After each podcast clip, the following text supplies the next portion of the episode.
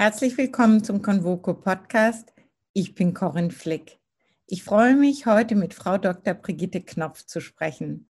Brigitte Knopf ist promovierte Physikerin und Generalsekretärin am Mercator Research Institute on Global Commons and Climate Change. Hallo, Frau Knopf. Herzlichen Dank, dass Sie Zeit für unser Gespräch haben. Ich beginne gleich mit der ersten Frage.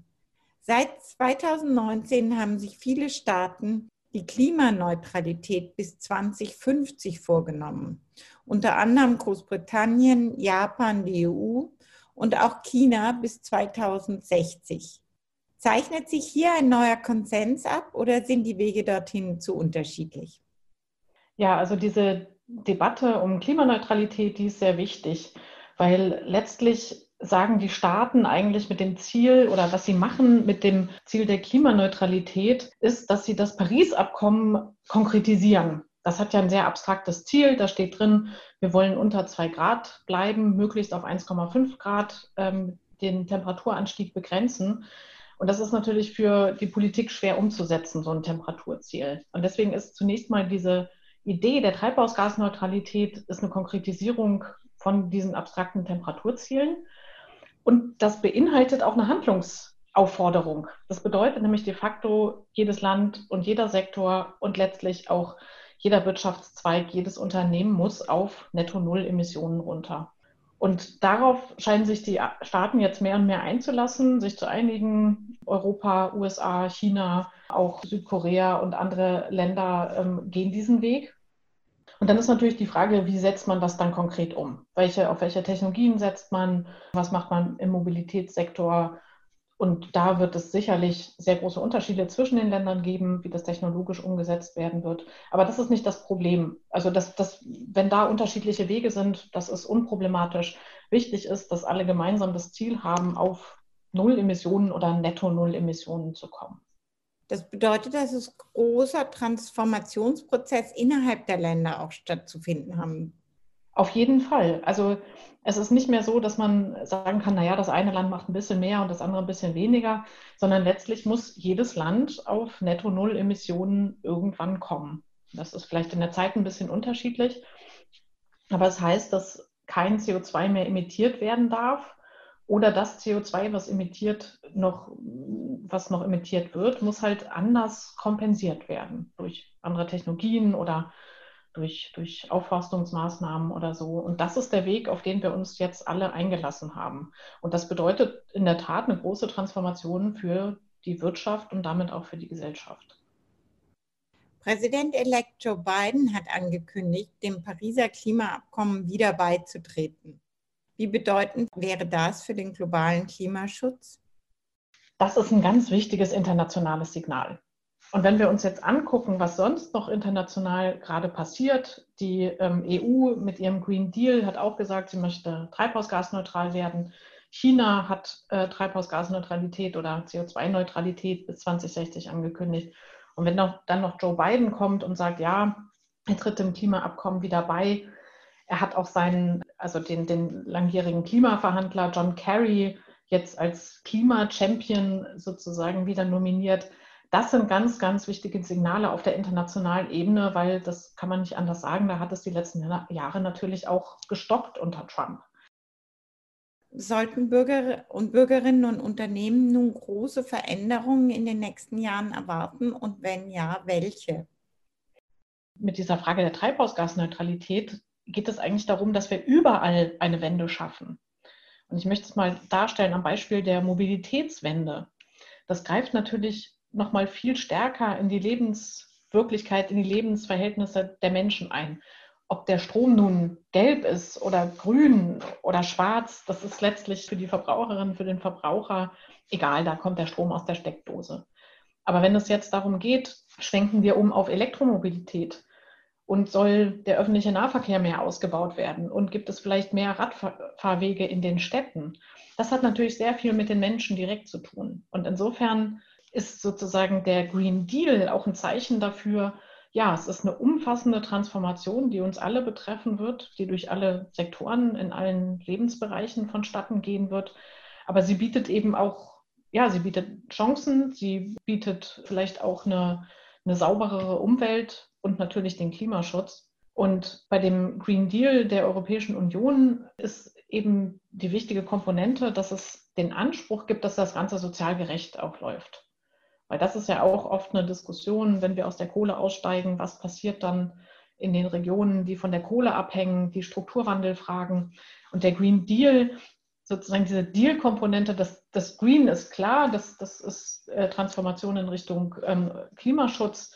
Und der Deal dabei ist, wir lassen niemanden zurück, wir wollen das sozial gerecht gestalten. Und dafür gibt es eben auf europäischer Ebene dann auch Ansätze, die sich unter dem Schlagwort Just Transition, also gerechter Übergang zum Beispiel, dann verbergen.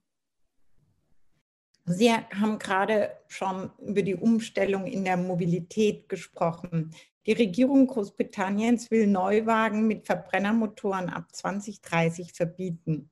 Viele EU-Staaten möchten es auch. Aber allerdings Verbote individueller Mitgliedstaaten sind nicht erlaubt. Wird das weitergehen in der EU? Also in der EU ist meine Wahrnehmung, dass die Kommission vor allen Dingen auch auf Standards setzt bei Autos. Das ist dann, sind Flottenstandards, das sind bestimmte Grenzwerte, die sozusagen für die gesamte Flotte gelten. Und parallel möchte sie, glaube ich, den europäischen Emissionshandel ausweiten. Also zum Beispiel den Transportsektor mit in den jetzt bestehenden Emissionshandel einbeziehen, der ja im Moment nur den, den Stromsektor und Teile der Industrie beinhaltet. Und wie Sie schon richtig sagen, gibt es halt viele Länder, die über Verbote des Verbrennermotors nachdenken. Ich denke, das kann ein wichtiges Signal sein, dass man einfach sagt, ja, also ähm, Verbrenner, das, das hat keine unendliche Lebensdauer mehr, wenn wir die Klimaschutzziele schaffen wollen. Die Verbote müssen flankiert werden mit anderen Instrumenten. Stellen wir uns mal vor, ähm, es wäre, es gäbe ein Verbot für Verbrennermotor in 2030, jetzt in Deutschland. Was passiert denn dann 2028 oder 2029? Dann ist klar, dass viele Leute vielleicht nochmal einen Verbrenner kaufen werden. Das heißt, es gibt eher so einen umgekehrten Effekt, dass es dann nochmal einen Run gibt auf ähm, Verbrennerautos. das wäre natürlich sehr kontraproduktiv. Und das heißt, wenn man über Verbote diskutiert, dann muss man, ähm, glaube ich, das ganz klar flankieren mit zwei Sachen. Man muss zum einen einen CO2-Preis ähm, installieren, einen CO2-Preis einrichten, ähm, sodass dann klar wird, dass das Fahren mit dem Verbrennermotor teurer wird. Das ist ähm, eine wichtige Maßnahme. Ähm, und das muss auch schon vor 2030 anfangen, dass da das Signal klar ist, und das andere ist, wir müssen natürlich den Umstieg auf Elektromobilität erleichtern. Ja, also ähm, da sind auch wieder zwei Sachen wichtig. Das eine ist, es muss überhaupt sowas geben wie eine Ladeinfrastruktur. Und das andere ist, dass es ähm, Programme gibt, wie eben ja, Kaufprämien für Elektroautos ähm, oder man kann eine Kaufprämie mit einer Negativprämie für Verbrenner verbinden, sodass der Umstieg auf die Elektromobilität dann wirklich geschafft wird bei der EU-Kommission glaube ich, dass es auch nochmal eine starke Komponente in Richtung ähm, CO2-Bepreisung in dem Mobilitätssektor geben wird.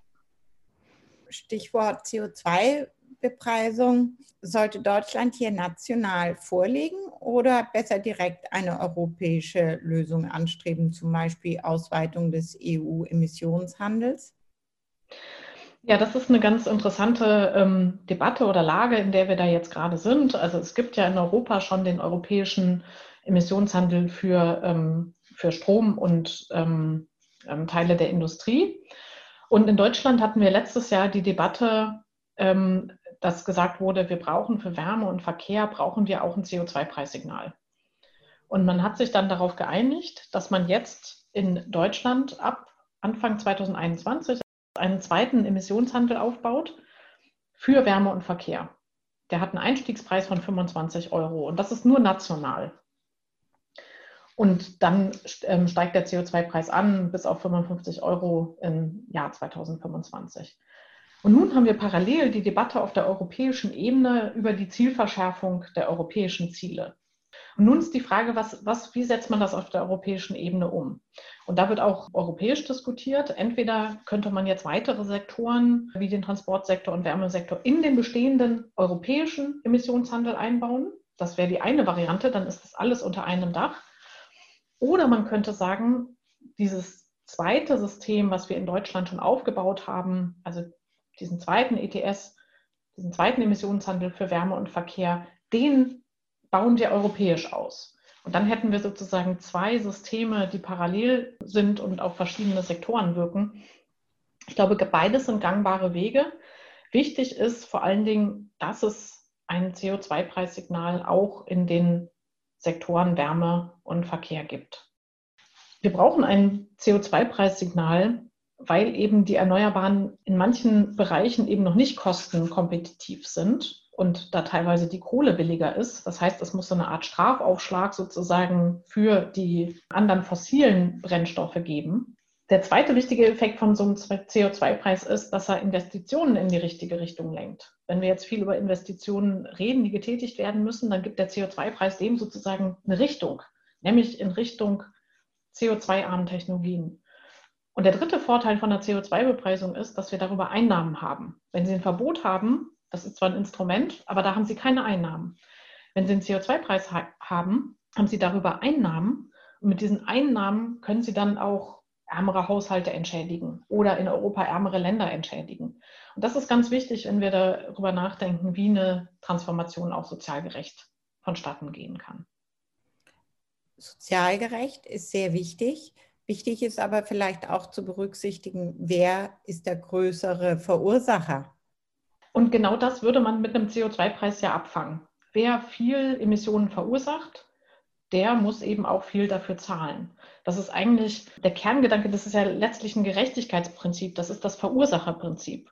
Und im Moment haben wir das Verursacherprinzip eher ausgehebelt, weil jeder darf CO2 einfach in der Atmosphäre ablagern, sozusagen verschmutzen, ja, um es mal bildlich zu sagen.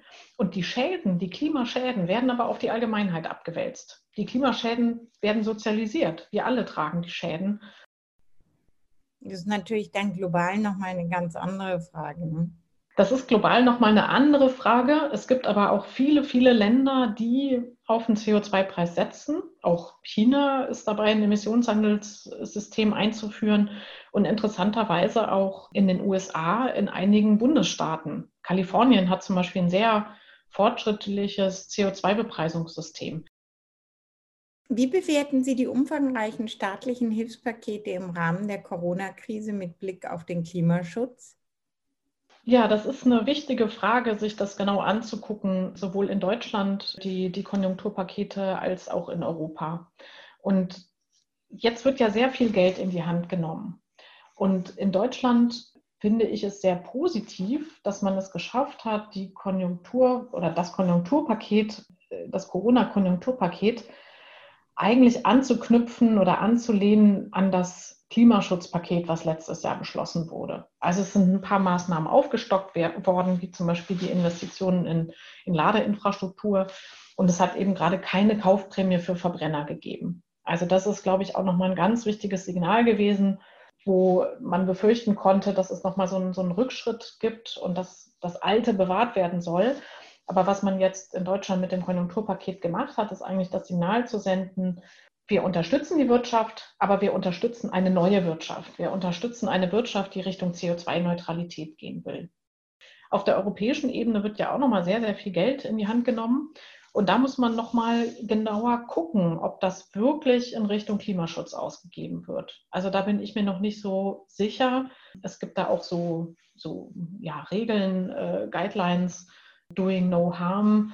Nur das ist natürlich ein bisschen wenig, wenn man sagt, naja, es darf kein, kein, kein Schaden entstehen, sondern eigentlich sollen ja sozusagen Investitionen in Richtung Klimaschutz passieren. Und da bin ich nochmal gespannt, ob die EU-Kommission da auch härtere oder starke Randbedingungen ähm, an die Vergabe der Gelder knüpft, dass eben Klimaschutz in Klimaschutz investiert wird. Und das hat dann wieder was mit dem CO2-Preis zu tun. Wenn nämlich ein CO2-Preis in den Sektoren wirkt, dann ist klar, welche Investition rechnet sich überhaupt. Naja, dann rechnet sich die Investition, die eben in Richtung Klimaneutralität oder in Richtung Klimaschutz geht. Von daher geht es Hand in Hand, dass die EU einen CO2-Preis einführt und eben diese Corona-Konjunkturpakete, dass die so ausgerichtet werden, dass das in Richtung Klimaschutz auch wirksam ist. CO2-Steuer oder Emissionshandel? Vorhin haben Sie gesagt, beides zusammen. Was würden Sie empfehlen? Also das ist eine jahrelange Debatte sozusagen unter Ökonomen, ob man eine CO2-Steuer einführt oder einen Emissionshandel. Also das ist ja entweder setzt man einen Preis oder man setzt eine Obergrenze. Und de facto sind die beiden gleichberechtigt. Also das eine ist genauso gut wie das andere. Ja, auf dem Papier, in der ökonomischen Theorie sind die absolut gleich. Und dann ist immer die Frage, wie sieht das dann in der politischen Realität aus? Und wir haben letztes Jahr ein Gutachten gemacht und ähm, da sozusagen auch auf die Pferdefüße hingewiesen oder, oder gesagt, was man beachten muss, wenn man das einführt. Also wenn Sie einen CO2-Preis einführen, dann sagen Sie ja als ähm, Politik, naja, wir setzen jetzt einen Preis von 25 Euro, der soll so und so anwachsen. Wenn Sie jetzt aber merken, dass Sie die Klimaschutzziele nicht einhalten, müssen Sie ja beim Preis nachsteuern. Das heißt, Sie müssen eigentlich den Preis hochdrehen. Deswegen haben wir dann gesagt, also an die Politik gerichtet, ihr könnt eine Steuer einrichten, äh, einsetzen, aber dann müsst ihr euch zutrauen, jedes Jahr auch bereit zu sein, möglicherweise wieder an der Schraube zu drehen. Andererseits beim Emissionshandel setzen sie eigentlich ja nur die Obergrenze der Emissionen, unter denen die Emissionen dann bleiben sollen. Dann bildet sich der Preis einfach am Markt. Da kann es aber umgekehrt sein, dass sie dann plötzlich einen sehr hohen Preis haben, und dann sagt die Wirtschaft, nee, also der Preis, also damit können wir überhaupt nicht überleben. Und dann müsste die Politik wieder sagen, na ja, okay, dann führen wir eine Obergrenze ein. Und dann erreicht man aber wieder die Ziele nicht. Das heißt, was wir gesagt haben, ist eigentlich so ein, also eine Idee ist deswegen, das Beste aus beiden Welten zu machen und ein Hybridsystem einzuführen. Und das sieht dann so aus, dass man einen Emissionshandel hat, aber eine Obergrenze einführt und eine Untergrenze eine Obergrenze, damit man eben nicht ähm, plötzlich Preisausschläge hat, die die Wirtschaft nicht verkraften kann. Und eine Untergrenze deshalb, weil ähm, wenn Sie, Sie haben sonst möglicherweise das Problem, dass Sie lange Zeit einen Preis von einem sehr niedrigen Niveau haben und dann schießt der Preis in die Höhe irgendwann am Ende, um die Ziele zu erreichen. Und das ist ungünstig für Investitionen, weil danach können sie sich nicht richten. Sie brauchen eigentlich eher einen zuverlässig stetigen, ansteigenden Preispart. Und deswegen ist sozusagen die Mischung oder andersrum, die Frage Steuer- oder Emissionshandel, die ist eigentlich so ein bisschen Makulatur. Man würde in der Praxis immer auf jetzt Hybridsysteme gehen. Das ist auch das, was letztlich die Bundesregierung dann anstrebt ab 2026 Sie haben gerade gesagt, 2026, sind wir denn eigentlich alle schnell genug? Na, wir sind noch nicht schnell genug mit den Maßnahmen. Also das sieht man auch daran, ähm, die Bundesregierung hat ja letztes Jahr ein großes Klimapaket beschlossen. Und selbst mit diesen vielen Maßnahmen erreichen wir noch nicht mal die jetzigen Ziele für 2030, die Deutschland sich selbst gesetzt hat. Also werden, die werden wahrscheinlich knapp verfehlt.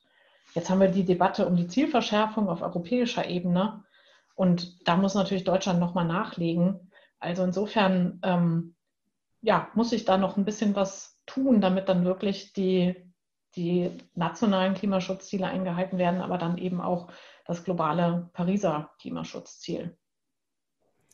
Was denken Sie von dem Instrument des Verzichts? Wie wichtig ist dieser Aspekt für den Klimaschutz? Also was daran positiv ist, ist, dass, glaube ich, jeder das Gefühl hat, er kann einen gewissen Beitrag leisten. Das ist ja auch psychologisch, glaube ich, ganz wichtig, dass man nicht vor so einem riesigen Berg steht und das Gefühl hat, man kann gar nichts machen. Generell Verzicht als politische Strategie zu sehen, das finde ich aber sehr problematisch, weil damit wird eigentlich etwas, was sozusagen eine in die Sphäre der Politik gehört, was eine politische Verantwortung ist, politische Rahmenbedingungen zu setzen, wird dann auf das Individuum übergewälzt. Ich würde da gerne mal ein Beispiel machen. Also wenn Sie in den Supermarkt gehen, Sie können an den Preisen oft nicht ablesen, ob das Fleisch vom Biobauern nun besser ist, was aber dann mit dem LKW angekarrt wurde, oder ob das irgendein angebautes, ähm, alternativ äh, angebautes Produkt ist, was aber vielleicht aus den USA eingeflogen wurde. Ja? Und das wird auf Sie als Verbraucherin übergewälzt. Und das können Sie gar nicht entscheiden. Das ist eine Überforderung. Und wenn wir aber sowas einpreisen würden über einen CO2-Preis und da der CO2-Gehalt sozusagen auch im Preis sichtbar wäre, dann muss man gar nicht so viel überlegen. Dann sieht man, okay, das ist jetzt ein teureres Produkt, da steckt viel CO2 drin, dann kaufe ich das nicht. Also insofern glaube ich schon, dass die Politik da zunächst in der Verantwortung ist, hier die, die richtigen Rahmenbedingungen zu setzen, weil es sonst eine Überforderung des Individuums ist. Lassen sich Wirtschaftswachstum und Umweltverbrauch entkoppeln? Ja, das ist eine schwierige Frage und auch eine lange Debatte.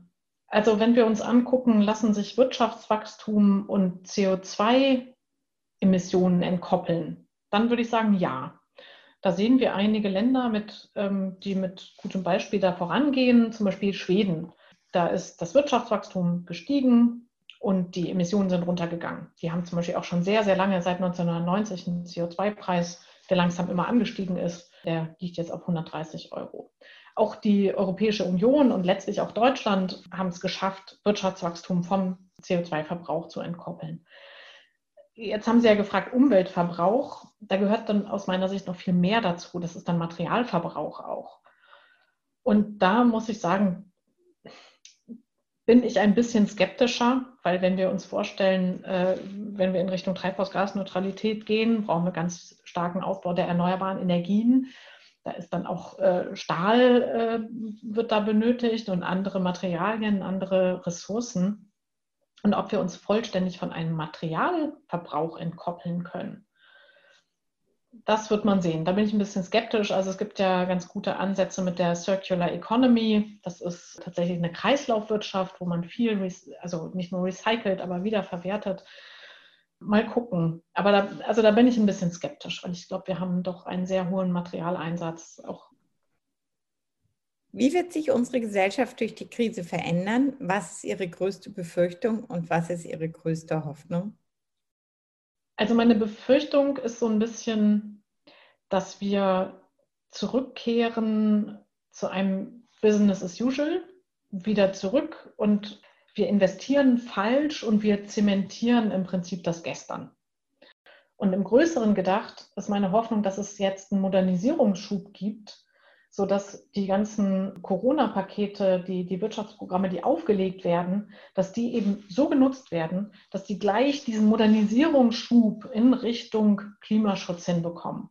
Und dann hätten wir tatsächlich eine große Hebelwirkung, wenn diese Gelder richtig eingesetzt werden, dass wir jetzt sozusagen den Einstieg finden in die Transformation, in die Wende, in Richtung Treibhausgasneutralität. Das wäre meine Hoffnung. Ich danke Ihnen fürs Zuhören und grüße Sie herzlich. Ihre Corinne Flick.